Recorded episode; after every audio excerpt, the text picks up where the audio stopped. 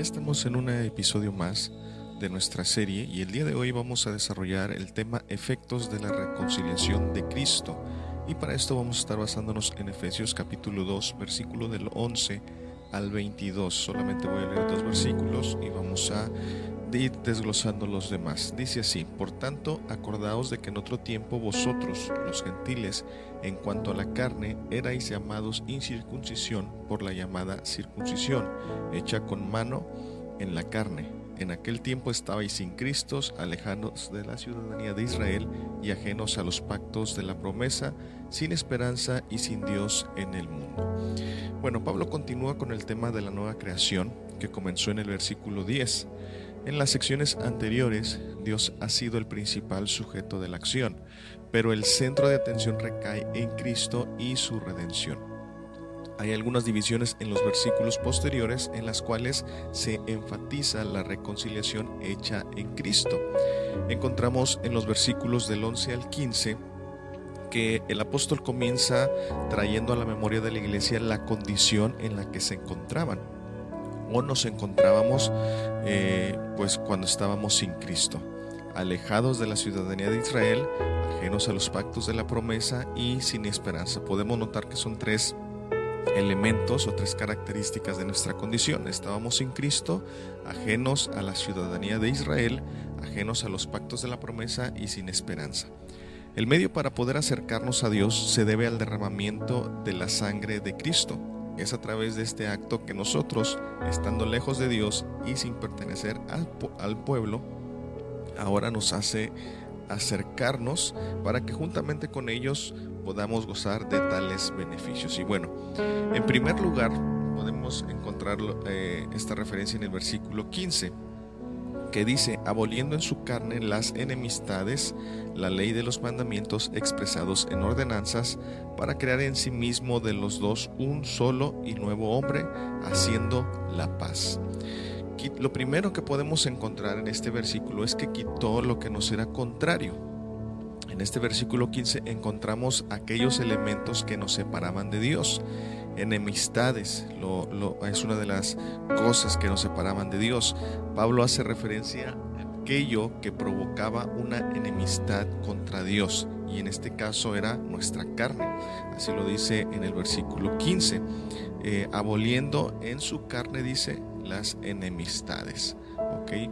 Se refiere a la naturaleza pecaminosa de la cual éramos portadores, ya que esta naturaleza nos hacía ir en contra de Dios. Esta naturaleza pecaminosa está relacionada al primer Adán, que bueno, regularmente hemos ido mencionando y hemos ido explicando un poquito ah, en, en, episodios anteriores.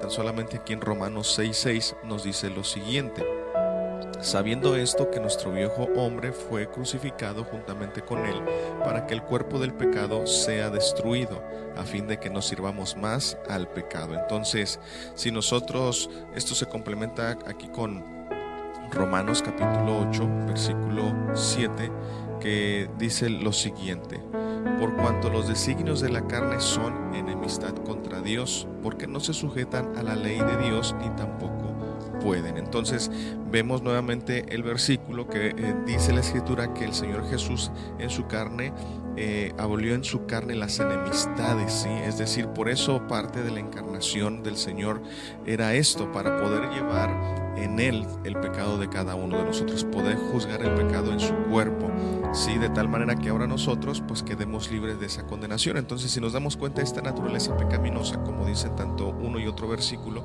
de Romanos, nos exponen, ¿verdad? Que precisamente al tener esta naturaleza, que ya hemos explicado brevemente también en qué consiste, eh, pues hacía que nuestros actos fueran en contra de Dios y eso provocaba una enemistad, porque en lugar de ser obedientes y responder en gratitud, pues éramos desobedientes e ingratos para con Dios. Entonces, debemos recordar que por causa del pecado de Adán, este se transmitió a todos por lo tanto estábamos constituidos pecadores. Esa era nuestra sentencia. Éramos gobernados por el pecado. Sin embargo, Cristo crucificó esa vieja naturaleza y aquello que nos dominaba fue destruido para no servir más al pecado. Precisamente el Señor nos libró de esto para que ahora nosotros pues quedemos libres ¿sí? de, esa condenación de alguna forma. Entonces Romanos 6, 19 eh, nos dice, hablo como humano por vuestra humana debilidad que así como para iniquidad presentasteis vuestros miembros para servir a la inmundicia y a la iniquidad, así ahora para santificación presentad vuestros miembros para servir a la justicia. Entonces, nuevamente el, escritor, que en este caso es, Pablo, perdón, nos reitera el hecho de que si en algún momento por esta naturaleza nosotros eh, servíamos, hacíamos eh, lo que era contrario, ¿verdad?, a Dios, pues ahora con mayor razón podemos presentar nuestros miembros en, acciones que pues agraden a Dios, ¿sí? Por cuanto ya esta naturaleza no está en nosotros, ya no se enseñorea de nosotros, porque ha sido crucificada, ha sido condenada en la cruz, ha sido pues literalmente matada en la cruz por ese sacrificio de Cristo. Otro elemento contrario que encontramos aquí en estos versículos era la ley de mandamientos expresado en ordenanzas.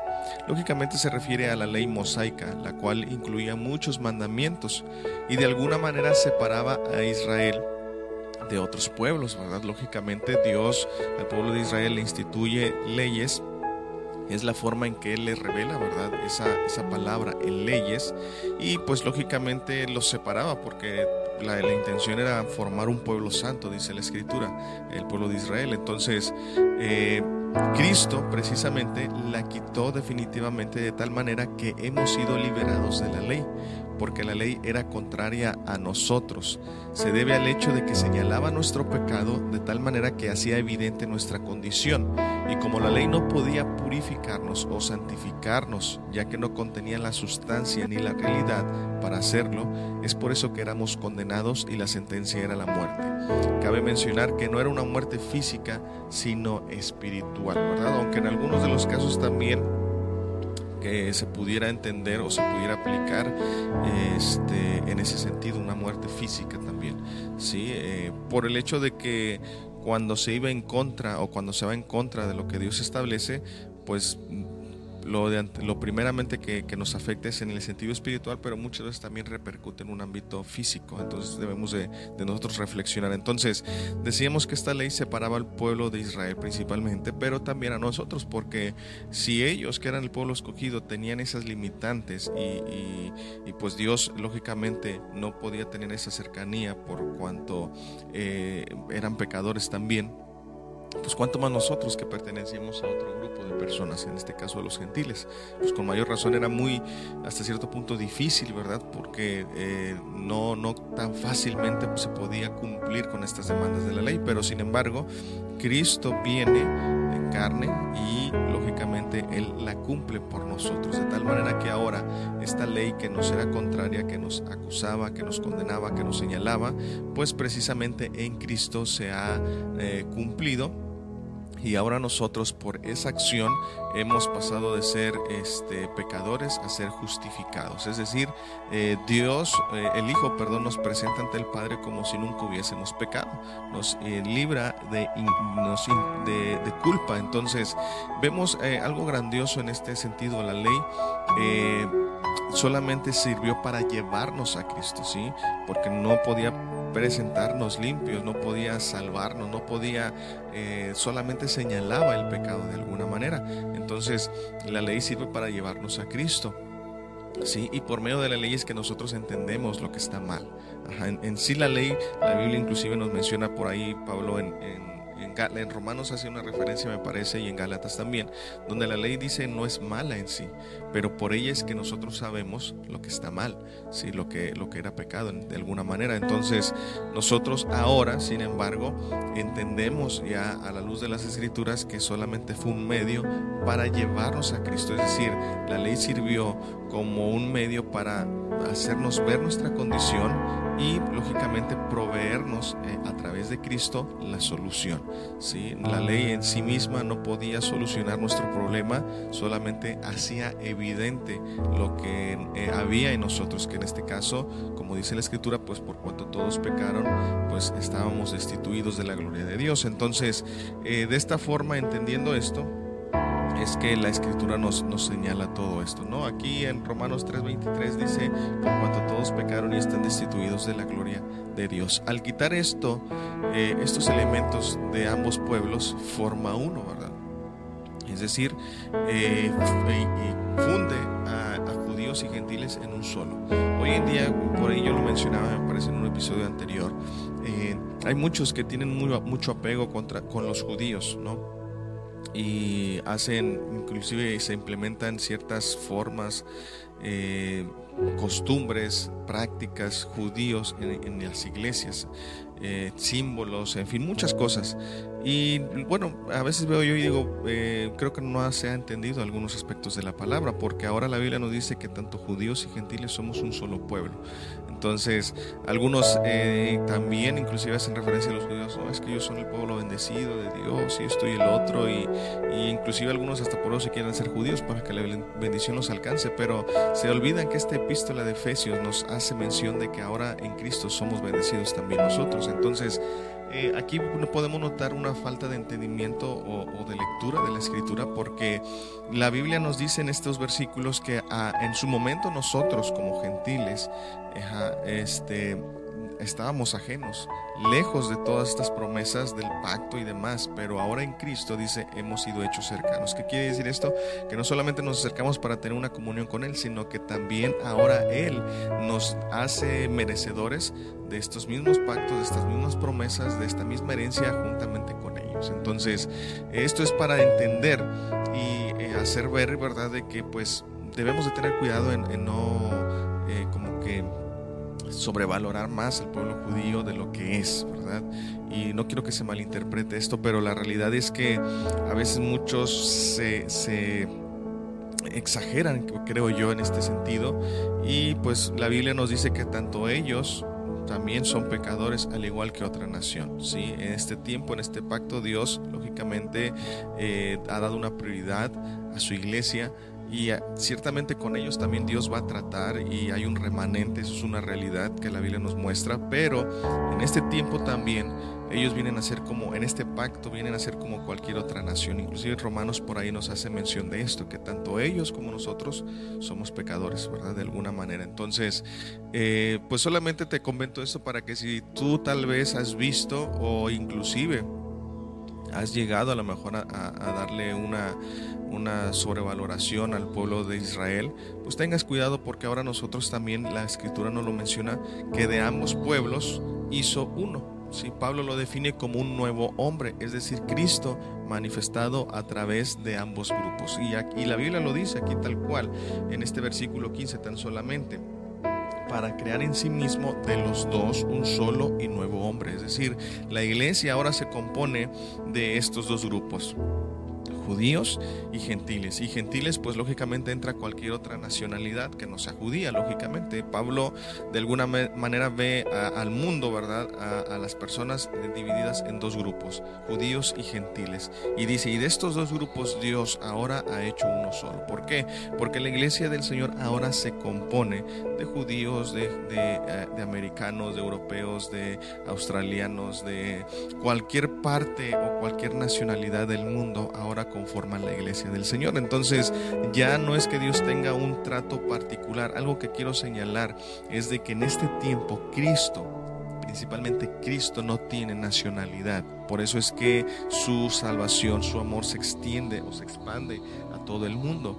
En su momento Jesús, cuando se encarnó, sí tenía una nacionalidad, era un varón judío, sí, nacido de mujer y bajo la ley, pero cuando Él resucita, precisamente el, que resucita ya no es ese varón judío, es Cristo en todo su esplendor, en toda su divinidad. Por lo tanto, ya no hay una nacionalidad, es decir, un apego específico a una nación, sino a que ahora Dios sigue amando a todas las naciones y es por eso que eh, su, su, amor, su, su evangelio se se extiende a todo el mundo. Entonces, en este tiempo, en este pacto en el que estamos, Dios, así como puede amar a un mexicano así ama a un judío o viceversa, ¿sí? ¿Por qué? Porque ya en Cristo ahora no hay este, nacionalidad, eh, una nacionalidad específica por la cual se inclina. Y si tú dices, no, pues eso no, no, no lo creo, si tú piensas eso, bueno, Gálatas no lo dice. Eh, por ahí también inclusive Colosenses creo hace una referencia donde nos hace mención de que ya no hay esclavo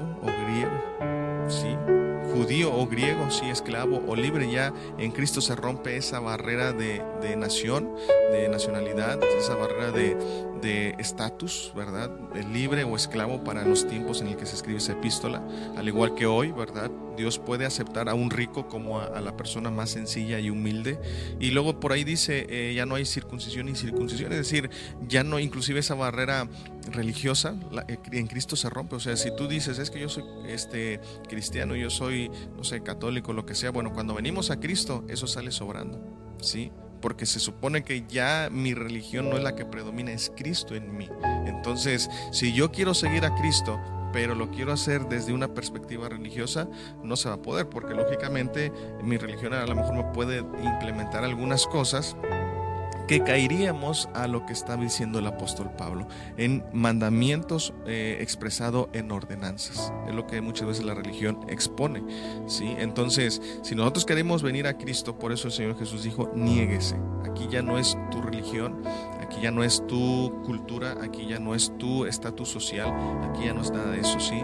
Entonces, por eso es muy difícil que una persona, ¿verdad?, que diga tener una religión, eh, siga a Cristo, porque si no hay una rendición genuina en su corazón. ¿Sí? ¿Por qué? Porque pues, lógicamente cuando lo hacemos detrás de una religión a mí me ha tocado escuchar ¿sí? Eh, personas así, cuando se centran en una religión nada más y no en tener una comunión o en conocer a Cristo, pues lógicamente pasan por alto muchos aspectos bíblicos, ignoran muchos principios bíblicos, así como beneficios de la obra de Cristo, desconocen precisamente a Cristo y su obra y pues lógicamente, tristemente, eh, eh, me atrevo a decir, solamente tienen una religiosidad. ¿sí? Entonces por eso en Cristo todo eso se rompe. en Cristo se rompe. Y no es en el concepto, y no lo estoy manejando en el concepto de eh, hoy en día que como mucho se da eh, acerca del ecumenismo, no. Yo no estoy diciendo eso. Lo que único, el comunismo lo que hace es unirse eh, en sus puntos eh, esenciales unos con otros, en lo que coinciden y juntan a todas las religiones. Yo no estoy diciendo eso. Lo que estoy diciendo es que precisamente cuando venimos a Cristo no puede haber tal unión en ese sentido, porque precisamente si nosotros hemos reconocido a Cristo, yo, yo empiezo a, a ser transformado y empiezo a quitar todo aquello que me estorba por parte de mi religión. ¿Sí? Entonces, eh, hoy en día este, este principio, este aspecto del ecumenismo que se trata de hacer en muchos países, pues solamente tratan de buscar puntos medios en los que coincidan, pero no en realidad en Cristo como tal. ¿sí? Es decir, si tú crees en la Biblia y yo creo en la Biblia, pues nos podemos unir porque al final de cuentas tenemos la Biblia. Es un ejemplo nada más, ¿sí? Y, pero no tratan de ir en pro de Cristo, a decir, bueno, si tú crees en Cristo y yo creo en Cristo, podemos estar unidos. No, o sea, hay muchos que, tienen la Biblia como hasta cierto punto como fundamento, pero al final de cuentas, en cuestión de Cristo, hay mucha discrepancia. Y, ese y no se puede estar unido con una persona o un grupo que pueda tener la Biblia, pueda orar, pero en referencia a Cristo lo tienen como un profeta, lo tienen como un hombre, lo tienen como simplemente eh, un ángel o, en fin muchas definiciones que se han aplicado a Cristo. Entonces, a lo que yo me estoy refiriendo para que no se malinterprete es en el sentido de que cuando venimos a Cristo, precisamente sin importar la religión de la que yo haya salido o la que yo traiga, si yo vengo a Cristo, automáticamente me es quitado, si el Señor en un sentido metafórico me desnuda para que yo pueda precisamente despojarme de todo aquello que en algún momento me es contrario a Dios. Y ahí en Cristo no hay una religión que valga, aunque muchos digan y aseveren tener, esta es la religión verdadera por esto y esto y esto, en Cristo dice, aquí no hay religión, aquí solamente soy yo en tu vida manifestado para que tú puedas comprobar mi voluntad y puedas cumplir con mi propósito. Entonces, espero que se haya entendido este concepto y este aspecto de lo que quiero decir. Y es como Pablo lo menciona, judíos y gentiles forman un solo pueblo hoy en la actualidad. La iglesia del Señor se compone de esta manera para que precisamente sea una, una única iglesia. Por ahí he visto varios videos donde se enfatiza que la única iglesia verdadera es, la iglesia católica y demás. Y bueno, pues bueno, creo que hasta cierto punto no se han leído las escrituras, ¿verdad? Porque el Señor, la única, formó ciertamente, tiene una iglesia, ¿sí? que no especifica una denominación como tal. ¿sí? Entonces, como yo ya dije previamente, sí, yo digo tener una religión, tú dices tener otra religión, y podemos coincidir en que pues la Biblia es, es, mi libro sagrado, pero en cuanto a Cristo hay discrepancias, pues yo no puedo unirme a alguien así. Yo no puedo estar unido, ¿sí? Entonces, eh, Pablo nos hace ver, ¿verdad?, que precisamente esa unión se da cuando nosotros tenemos algo en común, que en este caso es Cristo. No es más que nada las prácticas religiosas, los ritos o ceremonias. No, lo que nos une es su espíritu, es Cristo en cada uno de nosotros. Entonces, es por eso que podemos estar unidos porque partimos del punto medular que es Cristo. En segundo lugar, nos unió con el Padre. El proceso para realizar esta unidad se debe al sacrificio realizado en la cruz. Es en ese acto que reconcilia a ambos grupos para pertenecer a un solo cuerpo, ¿verdad? Precisamente como ya lo hemos mencionado. Y aquí en Romanos capítulo 12, versículo 4 y 5 dice lo siguiente. Eh, porque de la manera que en un cuerpo tenemos muchos miembros, pero no todos los miembros tienen la misma función, así nosotros, siendo muchos, somos un cuerpo en Cristo y todos miembros los unos de los otros. Esta reconciliación fue hecha a ambos en un solo cuerpo Ambos se refiere a los dos partidos de la humanidad, judíos y gentiles, que ya he explicado brevemente. ¿sí? Eh, que en su momento estos antes eran enemigos, ¿verdad? Porque uno era el pueblo de Dios, otro no. Eh, eh, sin embargo, podemos ver en la Biblia cómo Dios mostró su gracia, ¿sí? aún con el pueblo de Israel en el antiguo pacto, y hubo personas que aún cuando no eran judíos pudieron ingresar al pueblo judío por el hecho de haber creído en Dios. ¿sí? Eh, y esta, estos ejemplos nos sirve para ilustrar, o bueno, no ilustrar, sino confirmar que la gracia de Dios no es un periodo que se abrió después de, la cruz, de su sacrificio, no, la gracia de Dios siempre ha estado, manifiesta al hombre. ¿sí? Entonces, eh, estos ejemplos donde estos personajes, como en el caso Ruth, que no era judía, era moabita, dice la escritura que fue ingresada o formó parte del pueblo de Israel, Dios la tomó como tal por el hecho de que ella creyó en Dios. ¿sí? Recordemos aquel pasaje que es muy conocido, que Ruth, le dice a su suegra, no me pidas que te deje o que me vaya, tu pueblo será mi pueblo y tu Dios será mi Dios. Entonces con esa simple declaración, ella estaba creyendo en Dios, Dios la acepta en el pueblo. ¿sí? Y, ahí se ve manifiesta la gracia de Dios, porque más que la ley que ella podía estar cumpliendo, se refiere a la gracia de Dios por el simple hecho de creer. También por ahí Rahab, vemos, hay una similitud que cuando llegan los espías, de la misma manera, ella le dice, yo los voy a esconder, pero háganme este juramento, que Dios, yo he escuchado de las maravillas de Dios, hasta cierto punto dice, hemos temido a Dios y eh, háganme este juramento que cuando Dios destruya, pues a nosotros no nos va a tocar nada. Y de la misma manera, ¿verdad? Dios eh, hace eso con ellos. Vemos la gracia de Dios. Entonces, la gracia de Dios no es algo que se abrió un tiempo, un periodo que se abrió nada más después de la cruz, sino la gracia es, es esa, esa, ese atributo de Dios que se ha manifestado desde el origen del hombre, en otras palabras. Entonces, el objetivo de esta reconciliación fue formar la iglesia en un solo cuerpo, ¿sí? Y la manera de lograrlo fue dando muerte en ella a la enemistad, ¿sí? A lo que nos separaba entre unos y otros. En este caso, pues por causa de la ley, en este caso por, eh, por la naturaleza pecaminosa y todos estos elementos que ya mencionó previamente. Entonces, por medio de su muerte, Cristo puso fin a la enemistad que existía hacia Dios ¿verdad? En este caso. Eh, y bueno, esto, esta enemistad, como ya decía, pues es parte de esa vieja humanidad, ¿sí? Eh, y simultáneamente estableció el reino de la paz mediante la reconciliación. De esta manera creó una nueva humanidad.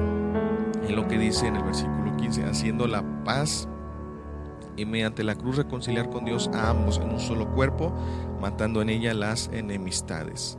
Y bueno, el versículo 17 nos dice, y vino y anunció las buenas nuevas de paz a vosotros que estabais lejos y a los que estabais cercas. Por medio de él, los unos y los otros tenemos entrada por un mismo espíritu al Padre. ¿Sí? Entonces, vemos, ¿verdad?, que precisamente este, eso es lo que el Señor Jesús hizo, una reconciliación entre nosotros, pero también con el Padre. Por medio de su muerte, Cristo puso fin a la enemistad que existía ¿sí? Nos da a conocer el Evangelio de la paz. Este mensaje se expuso por medio de Jesús a ambos pueblos, tanto judíos y gentiles. En otras palabras, el mensaje de salvación es para ambos sin excepción y es lo, que mencionaba. ¿Por qué? Porque algunos, vuelvo a repetir, piensan que los judíos, pues bueno, no necesitan arrepentirse porque son el pueblo escogido de Dios. Pero en este pacto también y nos dice que son pecadores, ¿sí? Como cualquier otra nación. Entonces, vemos que el mensaje que Jesús predicó en su momento se concentró principalmente eh, en esta nación, ¿sí? Porque pues era su nacionalidad, es judío, Jesús. Pero ahora, ¿verdad? Precisamente Cristo, como ya dije, no tiene una nacionalidad específica como tal. Y eso a lo mejor es una idea que no nos hemos quitado de nuestra cabeza. Seguimos pensando que Cristo, el que está a la diestra del Padre, sigue siendo judío. Y no, Pablo por ahí en Corintios hace una referencia a esto también. Entonces, vemos cómo es importante que Jesús tuvo que predicar tanto a judíos como a gentiles. Sí, porque el mensaje de salvación es para ambos sin excepción. Si es que aquí no hay de que, bueno, como tú eres el pueblo escogido, pues tú pasas exentamente. No, o sea, porque al final de cuentas también eran personas, eran hombres, mujeres, que también tenían una naturaleza pecaminosa y que por lo tanto erraban muchas veces en su comunión con Dios. Entonces, por tal motivo, no podemos pensar nosotros de que por ser el pueblo escogido ya tenían algo asegurado como tal, no, no, o sea, ellos también necesitan, aún en este tiempo con mayor razón, ellos necesitan escuchar el Evangelio y pues necesitan arrepentirse de sus pecados, esa es la realidad. Es por medio de su Espíritu Santo que ahora todos tenemos acceso o entrada a su presencia. Sí, precisamente Hebreos, la, capítulo 19, capítulo 10, perdón, versículo 19, nos dice lo siguiente, así que hermanos, teniendo la libertad para entrar en el lugar santísimo por la sangre de Jesucristo, el camino nuevo y vivo que Él nos abrió a través del velo, esto es de su carne. Entonces, podemos darnos cuenta aquí como eh, el escritor nos hace referencia, ¿verdad?, de que nosotros ahora tenemos esa entrada a, pues, al lugar santísimo, ¿verdad? Por ahí hay otra referencia donde nos dice que nosotros, ¿verdad?, precisamente, este, podemos acercarnos confiadamente al trono de la gracia, ¿sí? para que nosotros podamos alcanzar eh, ayuda, ¿verdad? En el momento oportuno. Entonces, tenemos esa libre entrada. Es por medio del sacrificio del Hijo que nos reconcilia. El Espíritu Santo nos santifica de tal manera que ahora podamos entrar hasta la misma presencia del Padre. ¿Sí? Y en tercer lugar encontramos aquí, pues prácticamente desde los versículos 18 eh, en adelante, ¿sí? Dice, porque por medio de él los unos y los otros tenemos entrada por un mismo espíritu al Padre. Así que ya no sois extranjeros ni advenedizos, sino conciudadanos de los santos y miembros de la familia de Dios. Nos hace morada de Dios. Otro elemento clave, ¿verdad? Es que nos hace morada, nos hace su casa y nos ha unido y pues ha quitado todo lo que nos estorba. Entonces estos son los tres elementos o puntos como determinantes claves en estos versículos, que ha quitado todo lo que nos era contrario, todo lo que nos separaba de Dios, nos ha unido al Padre, sí, ha hecho un solo pueblo, un solo, un solo cuerpo, un solo hombre, y el tercer lugar es que nos ha hecho su morada, y esto me da pie para hablar muchas cosas interesantes, porque eh, a veces nosotros pensamos que el templo es el edificio y se le da un, valor como inclusive sagrado, espiritual, ¿verdad? Eh, no hagas esto porque es la casa de Dios. No, debemos de entender que la casa de Dios, la morada de Dios es tanto nuestro cuerpo como la iglesia en conjunto, ¿sí? ¿Por qué digo esto? Bueno, porque cuando nosotros entendamos, lleguemos a ese punto de entender, aunque hay quienes lo han leído y dicen, no, pues sí, yo sé que mi cuerpo es el templo, pero en realidad no le dan ese cuidado, ese, no, no se aprecia lo que se tiene, ¿sí? se, se valora más el edificio que nuestro cuerpo y que la iglesia en sí. en la iglesia, y esto es lo contradictorio, en el, en el, edificio podemos limpiarlo, este, resanarlo, pintarlo, o sea, tenerlo bien esplendoroso. Pero en la iglesia muchas veces hay divisiones, hay contiendas muchas veces no se pone cuidado en ese sentido. ¿Y qué decir de nuestro cuerpo? A veces nosotros estamos enfermos porque no cuidamos nuestra salud. No, pues yo como esto total, algún día me voy a morir. No, o sea, nosotros tenemos que aprender a cuidar el templo verdadero que es nuestro cuerpo y que es la iglesia. ¿sí? Entonces, tristemente no se ha entendido y tanto desde aquí en Efesios, en Hebreos, hay una referencia en Hechos también. Y en, en, Apocalipsis inclusive también se menciona que el templo pues simplemente somos nosotros, es la iglesia. Entonces, ¿y por qué digo esto también? Bueno, porque cuando nosotros lleguemos a dimensionar que somos la morada de Dios, la iglesia, somos la morada de Dios, entonces eh, no necesitaríamos de un factor externo para sentir o para que se manifieste su presencia. porque eh, su, gloria que poseo es algo que nace desde adentro, sí, que parte de mí. Entonces a veces vamos al culto que también el culto lo asociamos al domingo nada más. El culto es nuestra vida, dice la escritura. ¿sí? El culto racional, ese culto que agrada a Dios, no es el que en donde yo canto, aplaudo, levanto mis manos o me caigo. El culto, el culto que agrada a Dios es aquel que yo hago con un entendimiento. ¿sí? Y, es mi vida misma, ¿sí? en mi casa, en la escuela, en mi trabajo, cuando yo doy o manifiesto una conducta ejemplar a otros. ¿sí? Estoy en mi trabajo, llego puntual, soy responsable, cumplo con lo que se me demanda. En, mi casa, cuando ayudo en las labores del hogar a mi esposa, con mis hijos y todos contribuimos en el bienestar o eh, en el desarrollo de estas actividades en la casa.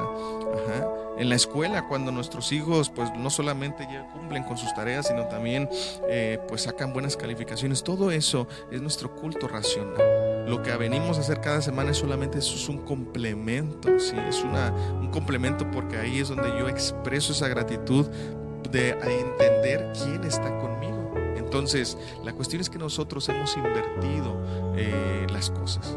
Ah, le decimos la casa de Dios al edificio, le decimos el culto a lo que se hace.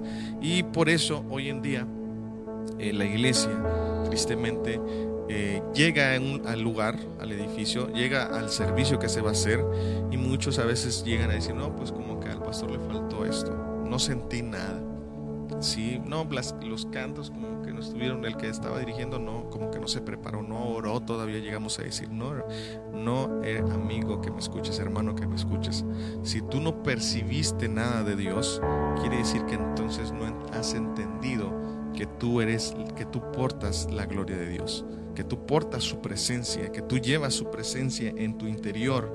Entonces, si quieres ver algo manifestado externamente, pues no va a ser de, afuera hacia adentro, va a ser de adentro hacia afuera. Es decir, va a nacer de ti y se va a expresar. Entonces esto es algo que debemos de entender. Entonces la Biblia y el apóstol Pablo nos enfatiza que ahora Él nos ha hecho morada, ¿sí? Eh, nos hace morada de Dios. Pablo enfatiza el hecho de que ahora ya no somos extranjeros ni advenedizos, la primera referencia, la de extranjeros, da lugar a una persona extraña, carente de derechos y privilegios. Y el segundo, advenedizo, hace referencia a una persona sin ciudadanía y aunque podía habitar en la ciudad, no era considerado residente, sino extraño. Entonces, lo que Pablo está diciendo es que en estos dos términos es que en otras palabras, aun cuando nosotros, antes de Cristo, lógicamente, pudiéramos decir que creíamos en Dios, estábamos cerca aparentemente, pero no teníamos ningún derecho, ningún privilegio. ¿Sí? de ser hijos de Dios y esta es una de las cosas que muchos viven engañados. Dicen, no, pues yo soy hijo de Dios, pero no viven ah, obedeciendo su palabra, no viven practicando su voluntad, menos congregándose y dicen es que yo soy hijo de Dios. Ellos mismos se engañan porque sí, a lo mejor pueden ser considerados hijos, pero recordemos que en la Biblia también hay hijos de qué? De desobediencia pueden ser considerados hijos, pero no meramente de Dios, sino hijos de desobediencia. Y por ende, aunque ellos digan estar cerca porque oran o porque hacen tal cosa, Dios no los, no los ve como hijos, sino los ve como extranjeros y como advenedizos. Es decir, tú estás cerca de mí, pero no ha habido ese proceso, ¿sí?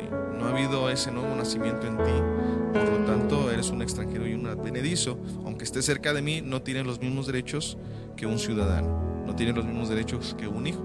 Entonces por eso debemos de entender nosotros que creer en Dios no solamente es decir yo creo en Dios y vivo como yo quiero. No solamente es creo en Dios porque tengo una religión, no, sino creer en Dios implica conocerlo y rendir nuestra vida a Él, porque me he dado cuenta quién es ese Dios, si he conocido a ese Dios verdadero. Entonces, Filipenses capítulo 3, versículo este 20 nos dice lo siguiente, más nuestra ciudadanía está en los cielos, de donde también esperamos al Salvador, al Señor Jesucristo. Entonces, Pablo nos hace referencia que esta ciudadanía eh, no es o sea, yo ahorita puedo decir mm, mexicano, sí, eh, pero eso es temporal. Mi ciudadanía verdadera está en los cielos. Soy un, hijo del reino, sí, un hijo del rey.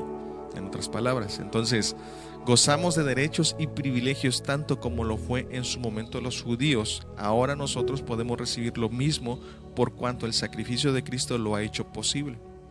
Entonces, por eso yo eh, previamente en unos episodios anteriores dije, el Señor habla en su palabra y dice que a los que creen, ¿sí?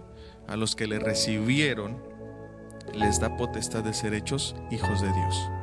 ¿Qué quiere decir esto? Eh, potestad, que les da potestad, que les da un derecho, una legalidad. Dios es amoroso, es una realidad, pero también es muy legal, ¿sí? Es muy legal porque respeta eh, eso, ese principio de legalidad, donde se hace todo bajo un orden, y él no violenta nada. por eso Pablo ahí en Corintios hace referencia a Dios es un Dios de orden. Entonces, si Dios quiere adoptar, como en este caso nos ha adoptado a nosotros, así lo dice Efesios, tiene que hacer un procedimiento legal. Y en este caso el procedimiento legal es que para que tú seas mi hijo y yo te pueda reconocer como hijo, tú tienes que recibir la salvación. Así de sencillo. Si no, no recibe la salvación y por ende no se da nuevo nacimiento, pues lógicamente yo no puedo tomarte como hijo. Es como si nosotros quisiéramos adoptar un hijo. Yo no, no, voy a una casa hogar donde, o, eh, donde están estos niños necesitados y simplemente agarro el que me gusta y me lo llevo. No, o sea, porque me, me tacharían de, de, pues de malhechor, ¿verdad? Que estoy violentando la ley y estoy secuestrando a un niño. No, si tú quieres adoptar tienes que hacer un procedimiento legal. ¿sí? Tienes que cumplir con estos requisitos y bueno, entonces eh, ya ya sea que se te dé la oportunidad, bueno, en algunos países así se da, se da la oportunidad de que tú veas si hay empatía con un niño en particular o simplemente se te, pues se te da uno, ¿verdad? En otras palabras, aunque se escuche un poco feo, pero así a veces trabaja el sistema. El punto es de que eh, a lo que me quiero referir es de que hay una legalidad de un procedimiento, ¿sí? Estos, cumples estos requisitos, se te hacen los papeles y entonces sí, se te expide un documento donde dice que ahora este niño pasa a ser tu hijo adoptivo y el hecho de que sea adoptivo, pues implica de que ahora tú le estás cediendo los derechos de un hijo, de un hijo legítimo, ¿sí? Donde si tú tienes más hijos, bueno, ahora él va a tener los mismos derechos y privilegios, obligaciones que tus otros hijos de sangre. Entonces, pero hay un procedimiento legal, no nada más es este, yo, como si fuéramos a la tienda, ¿no? Pues agarro este producto y me lo llevo y lo pago, no. O sea, hay un procedimiento legal y Cristo ha hecho lo mismo en nosotros hay un procedimiento legal. Dice, ay, ¿quieres ser mi hijo? Porque todos queremos, o mucha gente dice, yo, yo soy hijo de Dios. Ajá, o como a veces yo he dicho, todos decimos, o todos dicen, yo me quiero ir al cielo. Bueno, ¿quieres este beneficio de irte al cielo? ¿Quieres el beneficio de ser mi hijo? Ok, no hay problema, yo también quiero eso, porque pues para eso morir en la cruz, pero hay un procedimiento que tenemos que realizar. Y el procedimiento implica de que pues tú tienes que arrepentirte de tus pecados, ¿sí? Tú tienes que uh, creer en mí, recibirme, ¿sí? Eh, este, estos pasajes o estas palabras que aparecen en Juan, creer, este, creer y recibir, pues habla de, una vida bajo el gobierno y la dirección de Cristo. Entonces, por lo tanto, al creer y al recibirme, tú te tienes que arrepentir de todo lo malo, de todo tu pecado, para que entonces puedas vivir como yo te como yo te estoy mandando. Entonces, si nosotros decimos, no, pues así no me gusta, pues es que entonces no te puedo recibir como hijo. ¿sí? No puedo adoptarte como hijo. Si no puedo darte esa potestad que mis otros hijos tienen, porque de alguna manera, eh, pues ellos están cumpliendo con esa legalidad. Yo hice el, sacrificio, hice el procedimiento legal y eso solamente es la pauta que te corresponde a ti. entonces, si tú no quieres cumplir con eso, pues no se puede llegar a un arreglo. ¿sí? Y vuelvo al ejemplo que citaba. Eh, cuando el padre adopta o cuando un padre adopta a un niño, pues no solamente le da ese derecho, ya tú eres mi hijo, yo soy tu padre, etc. No, técnicamente el papá pues ahora le, le instruye, le instituye ciertas reglas en la casa. Si tú vas a ser mi hijo, bueno, aquí vamos a hacer esto, aquí vamos a hacer esto otro. Independientemente de, de cómo hayas salido de tu familia anterior, ahora tú tienes una nueva familia en la cual vamos a vivir de esta manera. Entonces, si el niño se resiste, ¿verdad?, a eso, pues lógicamente va a haber conflicto, ¿sí? En un momento dado, entre uno y otras partes, ambas partes, ¿sí? Entonces, eso es lo que hoy en día nosotros no entendemos, ¿verdad? Eh, en ese sentido. Queremos los beneficios que Dios nos otorga, queremos el hecho de, de estar algún día con Él en el cielo, pero hay una legalidad en todo este procedimiento que nosotros debemos de entender, de saber, de conocer, porque bueno, el Señor fue muy claro y, hay una referencia por ahí en los evangelios donde Él dice, no todo el que me dice Señor, Señor, entrará en el reino de los cielos. Si tú piensas que porque le dices Señor, si tú piensas que porque creo, pensamos, ¿verdad? Que porque creo en Dios, oro o, voy a cada semana a una iglesia y me congrego, ya estoy bien, bueno, ¿no? O sea, yo tengo, además, eso no es una evidencia única, ¿verdad? Porque eso cualquiera lo puede hacer, el estar en una iglesia, el decir, Señor, Señor, te pido esto, el orar, todos lo pueden hacer. La evidencia se da precisamente en ese nuevo nacimiento, cuando hay una transformación en nuestra vida, cuando nosotros dejamos nuestra pasada manera de vivir para ahora adoptar la nueva vida, la nueva naturaleza eh, en Cristo Jesús. Entonces, esas son las evidencias que, que yo debo de buscar en alguien Ahora, eso yo te lo estoy compartiendo no para que tú vayas por la vida diciendo, ah, este sí cumple con esto. No, no, no. No es con esa intención de, señalar o de juzgar a aquella persona, no, sino personalmente a adaptarlo a mi vida, reflexionar y ver qué estoy haciendo, qué estoy viviendo. Eh, si estoy cumpliendo, si estoy evidenciando si de, de lo que Cristo está en mí no es para señalar a otro. El problema es eso, que cuando ya se nos dan estas evidencias, entonces yo quiero verla en otro. No, esto es para mí. ¿Sí? Este, si yo he caído en eso, ah, es que yo creo que me voy al cielo porque voy a la iglesia, porque yo oro, porque yo ofrendo, porque yo es. Entonces, pues estoy mal, sí, estoy mal. ¿Por qué? Porque estoy cayendo en obras, sí. Y el sacrificio de Cristo se basa en una recepción de gracia y corresponde en gratitud de la misma manera. Entonces, debemos de tener cuidado de pensar de que la evidencia de que yo soy un hijo de Dios es porque cumplo con estos aspectos, ¿sí? Cada semana, eh, en fin, no. La evidencia se da cuando yo me rindo a Cristo y me despojo de mi vida pasada, de esa naturaleza pecaminosa, para ahora vivir acorde a la naturaleza o a la simiente que me ha sido implantada, que es Cristo en mí. Y lógicamente ahora yo en gratitud obedezco, ahora yo en gratitud correspondo a Él. Entonces debemos de tener cuidado. La Biblia nos dice que ya nosotros ya no somos extranjeros o advenedizos, sino que ahora tenemos una ciudadanía. Gozamos de derechos y privilegios tanto como los judíos en su momento, ¿sí?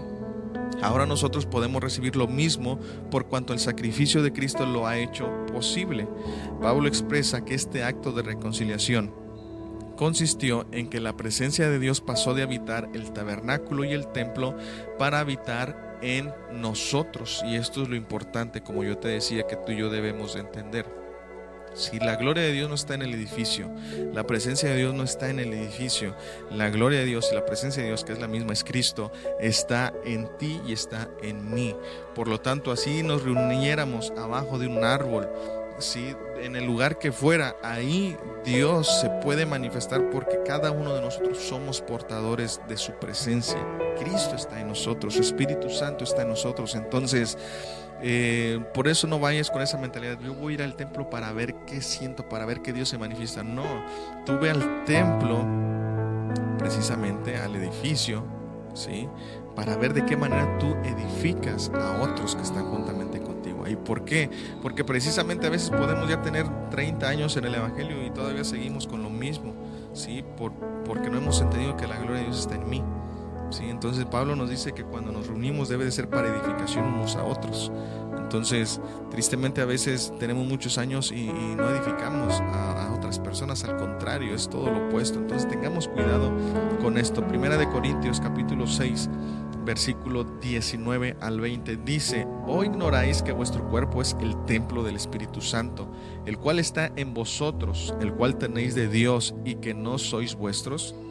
Porque habéis sido comprados por precio, glorificad pues a Dios en vuestro cuerpo y en vuestro espíritu, los cuales son de Dios. Entonces vemos que el apóstol Pablo nos insta a glorificar a Dios que en nuestro cuerpo, todo lo que hago, ¿sí? la forma en que me comporto, lo que hablo, en fin, muchas cosas, todo. Dios, ten presente esto, o tengamos presente esto. Dios no solamente se preocupa por lo que haces cada semana eh, en una reunión, en un grupo religioso. Dios está interesado y ve lo que hacemos todos los días de nuestra vida, ¿sí? ya sea en nuestra casa, en nuestro trabajo, con nuestros amigos, con nuestra familia, donde quiera que estemos. Dios está interesado y ve cómo está nuestra vida, cómo estamos haciendo.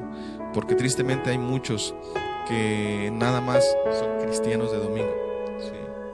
Cumplen y muy, muy cristianos, pero nada más se termina y pues ni parecen hijos de Dios, tristemente. Entonces, por eso Pablo dice, glorificad a Dios con vuestro cuerpo también. Todo lo que hacemos, donde quiera que vayamos, donde quiera que estemos, tenemos que glorificar a Dios. Entonces, los creyentes forman ese edificio, esa casa espiritual, donde la presencia de Dios habita.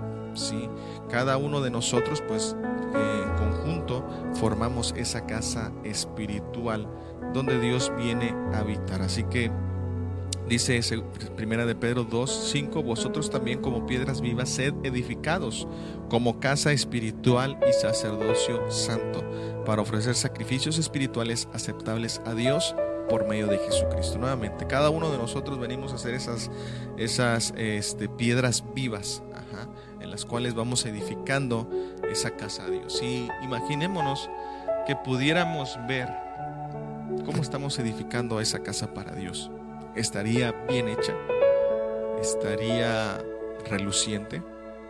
Vuelvo a enfatizar, la casa de Dios es la iglesia en conjunto cuando se reúne. Estaríamos, estaría una construcción bien hecha. Bueno, los que saben de construcción puedan darse cuenta, ¿verdad? Que para edificar una pared se toman niveles, se toman medidas para que la pared quede lo más derecha.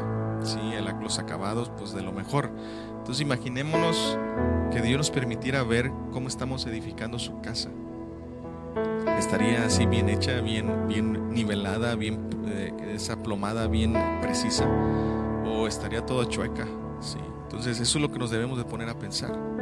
Por eso Pablo por ahí en una de sus epístolas nos dice, ¿verdad? Que no pongamos otro fundamento sobre el que ya está. Cristo es el fundamento, en Él se da el diseño, el molde, los principios para poder edificar su casa. Si yo le quiero añadir otro fundamento, ¿sí? es decir, es como si yo quiero traer, es que este diseño es mejor para la iglesia. O sea, es ilógico. Ajá, pero tristemente hoy en día así se da. Hay quienes implementan su fundamento, implementan su diseño y bueno, tristemente la casa que se edifica pues no está acorde a las medidas proporcionadas. ¿sí? Entonces, por eso Pablo en esa misma referencia nos dice, ¿verdad?, que tengamos cuidado qué materiales escogemos para la edificación. Porque al final de cuenta va a ser probada también esa obra que hicimos. Entonces, pues debemos de tener cuidado, ¿no? De, de no edificar una casa a Dios, pues toda chueca. Yo siempre lo he dicho, bueno, si Dios nos ha dado lo mejor, pues también nosotros tenemos que apegarnos para hacer lo mejor para Él. ¿Ok? Entonces, el Espíritu Santo se convierte en residente permanente de su santuario terrenal, que es la iglesia. Y esta es la máxima expresión de la gloria de Dios en la tierra, el cuerpo espiritual inmenso que está compuesto por todos los redimidos. Y esta es una realidad. La, la iglesia porta la presencia del Espíritu Santo y es una, una una presencia permanente, no es que viene y se va, no, ya no estamos en el antiguo pacto, estamos en un nuevo pacto donde Dios dijo que derramaría de su espíritu sobre todos y sería de una manera permanente. Entonces, Pablo nos eh, muestra aquí, ¿verdad?, de que precisamente eh, somos ese edificio que va creciendo bien que coordinadamente, ¿verdad? Para hacer un templo santo al Señor, en quien vosotros también sois juntamente edificados para morada del Espíritu Santo. Así que recuerda, amigo, hermano, que al final de cuentas nosotros, tanto de manera personal como congregacional, como iglesia, somos esa casa, esa morada para Dios, donde su Espíritu Santo ha venido a residir permanentemente. Así que no pienses que el Espíritu Santo va y viene, no. El Espíritu Santo ha venido sobre ti, ha descendido sobre ti desde el momento que entregaste tu vida al Señor y ha saturado con, tu, con su presencia tu vida para que precisamente tú y yo ahora podamos vivir como el Señor lo desea. Así que pues bueno, este fue el episodio del día de hoy que se tituló Efectos de la Reconciliación de Cristo. Así que espero que hayas aprendido, hayas sido edificado a través de esta enseñanza de estos versículos y pues es un gusto para mí poder compartirte la palabra de Dios a través de este medio. Así que nos vemos en el siguiente episodio. Que Dios te bendiga.